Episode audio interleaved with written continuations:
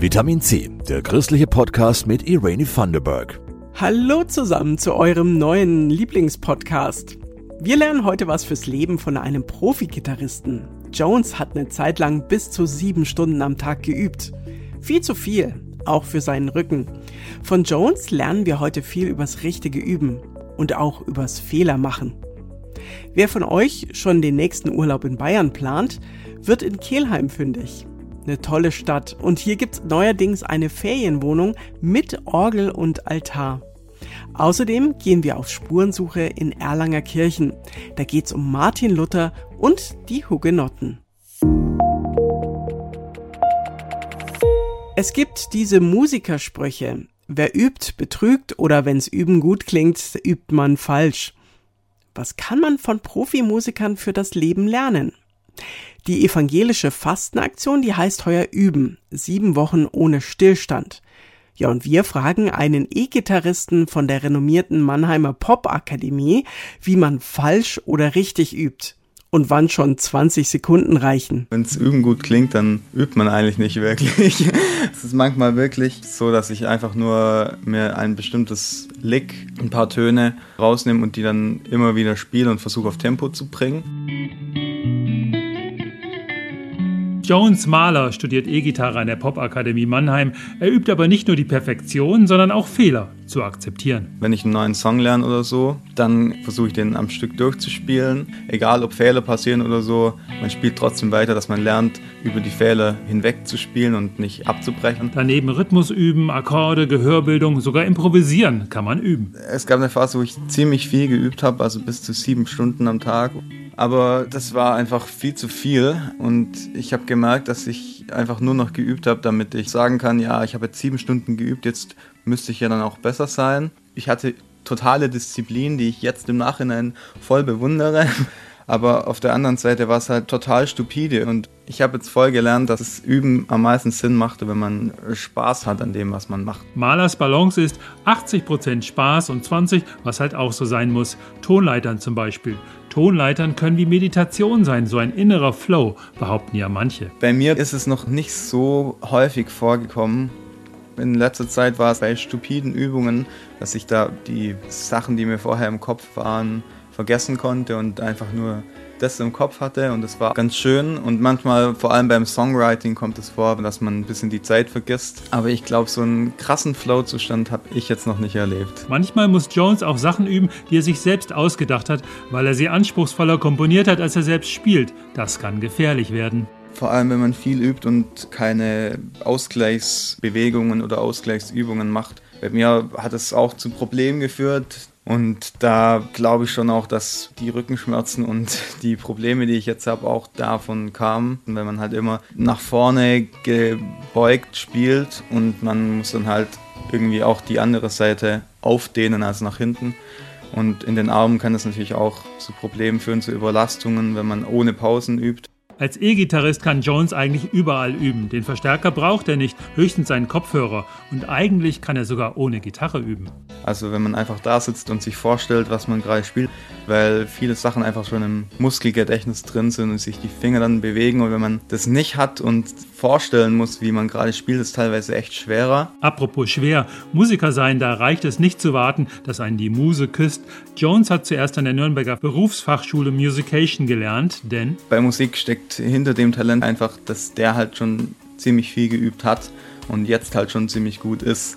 Instrumentenbezogen muss jeder trotzdem üben. Und das gilt auch für Nichtmusiker, zum Beispiel Verzicht üben in der Fastenzeit. Das ist ähnlich wie die Tonleitern auf Jones E-Gitarre. Üben wird natürlich irgendwann auch einfacher und leichter, wenn man jetzt jeden Tag 10 Minuten irgendwas macht. Nach einem Monat oder so muss man sich da nicht mehr krass dafür motivieren. Und vielleicht kann man auch das Fasten irgendwie üben, indem man langsam Sachen weglässt und das äh, schrittweise macht und dann irgendwie lernt, was man dafür machen muss, dass man es durchhält. Da gibt es, glaube ich, schon Gemeinsamkeiten. Und nachdem keiner Fastenprofi werden will, reicht vielleicht schon das kleine Übeprogramm von Jones Mahler. Das sage ich auch, wenn Leute bei mir Unterricht nehmen. Spiel einfach, wenn du an einer Gitarre vorbeiläufst, kurz eine Übung durch. Das dauert 20 Sekunden und macht das halt fünfmal am Tag. Das reicht auf jeden Fall schon aus, um auf lange Sicht Erfolge zu erzielen. Also dranbleiben, auch wenn es nur kleine Schritte sind. Gilt ja für alles, in dem man besser werden möchte. Alle Fasteninfos findet ihr auf www.7-wochen-ohne.de. Ein Wohnzimmer mit Altar und Orgel. Diese Kombination klingt im ersten Moment kurios. Nach einer Nacht in der ehemaligen evangelischen Kirche St. Lukas in Kelheim hat man sich an diesem Anblick gewöhnt. Und dann könnte man zum Frühstück sogar auf der Orgel spielen, wenn man es denn kann. Der Regensburger Patrick König hat das ehemalige Kirchengebäude gepachtet und eine moderne Ferienwohnung daraus gezaubert. Eva Schlössel war dort. Das erste Gefühl, wenn Sie hier reinkommen, wow, was jedes Mal. Wohnen mit göttlichem Flair. Die ehemalige St. Lukas-Kirche in Kelheim hat als Ferienwohnung eine neue Bestimmung gefunden. Zunächst war lange unbekannt, was mit dem Gebäude, das von Star-Architekt Olaf Andreas Guldbrandsson entworfen wurde, passieren soll. Nach der Entwidmung im Jahr 2016 standen Projekte wie Ausstellungsräume oder eine Kulturbühne zur Debatte. Letztendlich hat sich der aktuelle Besitzer, Architekt Rainer Wilhelm, mit dem Ringsburger Patrick König zusammengetan.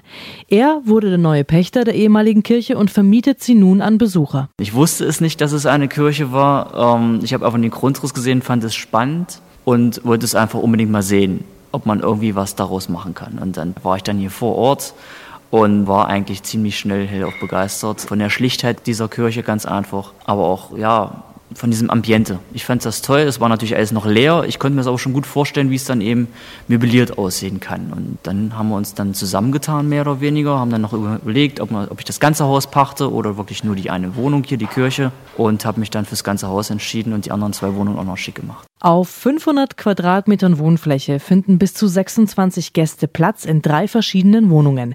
Im Souterrain, der ehemaligen Pfarrwohnung und dem Kirchenschiff mit 18 Metern Höhe und 12 Metern Durchmesser. Es ist alles erhalten geblieben, außer den Bänken. Wir haben ja noch die Rundbänke außen an der Wand einmal ringsrum, aber die Bänke, die in der Mitte standen des Raumes, zum Altar hingerichtet, die sind alle rausgekommen, ganz einfach, um diesen Raum nutzen zu können, sonst stehen halt immer Bänke da.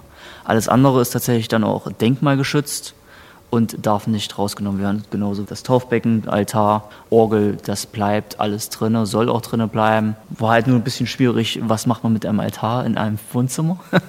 Äh, wie gestaltet man das? Das hat mir ein paar Kopfschmerzen bereitet, aber ansonsten habe ich dann auch das einfach schlicht und einfach gelassen, ein bisschen Kerzen drauf gemacht, eine Pflanze drauf. Fertig. Sehr imposant ist auch die Orgel im Wohnbereich. Wer spielen kann, darf sie auch gerne mal benutzen, sagt Patrick König. Das sorgt vor allem bei den kleinen Gästen der Ferienwohnung für große Freude. In Erlangen ist die Kirchengeschichte ganz eng mit der Stadtgeschichte verknüpft. Unter dem Titel Das Himmelreich zu Erlangen gibt's einen Rundgang zu den Kirchen in Erlangen, angeboten vom Erlanger Tourismus- und Marketingverein e.V. Roland Rosenbauer hat sich für uns auf eine spannende Spurensuche begeben. Der Spaziergang beginnt an der Altstädter Kirche. Hier wurde im Jahr 1288 erstmals die Marienkapelle erwähnt. Der Martin-Luther-Platz trägt seinen Namen übrigens ganz zu Recht, denn der große Reformator war tatsächlich hier. Es ist überliefert, dass 1518 Martin Luther aus Richtung Nürnberg kommend durch den Seebalder Forst nach Erlangen ritt. Hier auf Höhe der Frauenkapelle bemerkte er die große Steinfigur des Christophorus.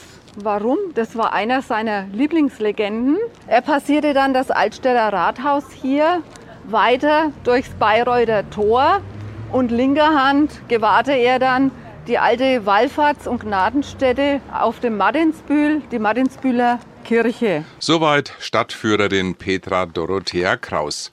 Sie führt ihre kleine Gruppe dann gleich in die Markgrafenkirche. Dieser Stil begann mit Markgraf Christian Ernst. Und diese Baupolitik und Baukunst verbreitete sich dann auch ziemlich rasch hier im Markgraftum von Bayreuth bis Ansbach.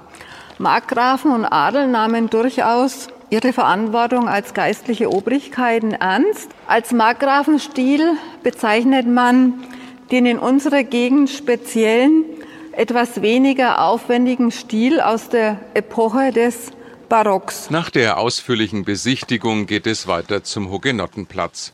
Hier wurde im Jahr 1686 der Grundstein für die erste in Deutschland gebaute Hugenottenkirche gelegt. Das rechteckige Sakralgebäude unterscheidet sich von den einheimischen Kirchbauten durch die länglichen hohen Fensterfronten hier und darüber kleine Rundfenster und an der Seite sind mächtige Hochovale. In dem Gotteshaus erfahren wir viel über die Geschichte der Hugenotten. Dann wandern wir weiter zur Neustädter Kirche. Der Architekt hier war der gleiche wie bei der Altstädter Kirche, nämlich Wenzel Perner, aus unverputzten Sandsteinquadern errichtet und der Turm rückt als barocke Sichtachse ins Blickfeld. Mit 60 Meter Höhe war er also lange Zeit der höchste Kirchturm von Erlangen. Die Führung endet an der katholischen Bonifazkirche, einem prachtvollen Gebäude aus den 1920er Jahren. Der Turm hier ist praktisch in den Gebäudekomplex integriert, eine westwerkartige Fassade. Linksseite hier schließt sich die Taufkapelle an. Die Mauern ähneln einem gefalteten Kartenhaus. Das Zickzackfries über dem Haupteingang erinnert an die anglo-normannische Architektur und darüber das große Rundfenster des Kirchenpatrons vom heiligen Bonifaz. Mit vielen neuen Informationen geht die Gruppe nach einem Orgelkonzert auseinander. Ich bin hunderte Male hier auf dem Weg zum Bahnhof an der Kirche vorbeigelaufen und hätte nie gedacht, wie schön das hinter diesen Fassaden ist. Die Neustädter Kirche mit den wunderbaren Deckengemälden. Also dass man aus Kostengründen wirklich Ende der 20er Jahre den Baukörper oder die, die Planung so verändert hat und dass es jetzt eigentlich immer noch gut aussieht. Ne? Also jetzt auch in die heutige Zeit passt, finde ich, von der Architektur her. Ne? Dass wir am Schluss dann doch noch eine Orgeleinlage bekommen haben. Noch besser wäre es natürlich gewesen, wenn wir alle vier Orgeln gehört hätten. Ja, genau. Die ganze Führung dauert zwei Stunden. Die nächste Gelegenheit dafür ist am Samstag, den 26. März um 15 Uhr und dann wieder am 3. Juli. Alle Infos findet ihr auch unter www.erlangen.info slash Stadtführungen. Liebe Leute, das war's für heute. Wer noch nicht alle Vitamin C Folgen kennt, der kann gleich weiterhören. Im letzten Podcast haben zum Beispiel Kinder gegen den Krieg in der Ukraine gebetet. Wer uns schreiben mag, unsere Mailadresse ist pod-vitaminc.epv.de. Die Redaktion dieses Podcasts machen Jasmin Kluge und Christoph Leferz. Ich bin Irene Vanderberg, bleibt gesund und habt einen schönen Tag. Das war Vitamin C, der christliche Podcast. Für Fragen oder Anmerkungen schreibt uns an pod-vitaminc.epv.de. Vitamin C, jeden Sonntag neu.